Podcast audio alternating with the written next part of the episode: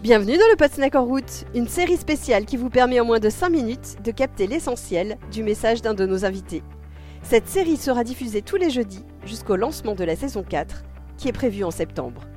Aujourd'hui, je reçois Claire Tutenuy, déléguée générale de l'Association française des entreprises pour l'environnement et membre du Conseil économique, social et environnemental.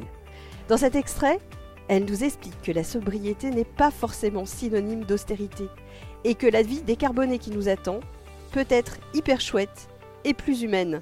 En route les rôles modèles, on y en a assez peu. On a les grands activistes du climat, que sont des Pierre Rabhi, etc., montrent une, euh, une sobriété heureuse, mais qui est une attitude philosophique, et c'est compliqué de faire partager ça qui est aussi beaucoup à base de renoncement, de sobriété. Le débat sur le terme sobriété est extrêmement intéressant. C'est que par définition, la sobriété, c'est pas très attractif puisqu'on s'empêche, c'est privatif.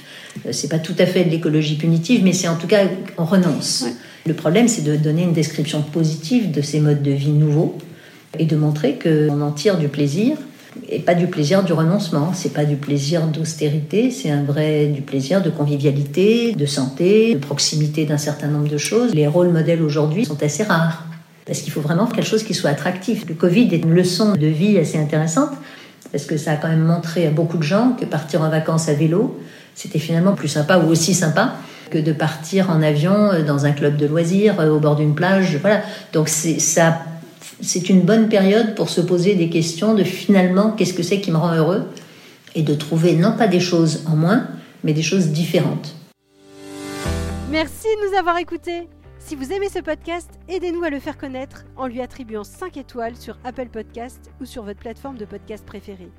Et surtout, abonnez-vous pour suivre tous les épisodes gratuitement. À bientôt!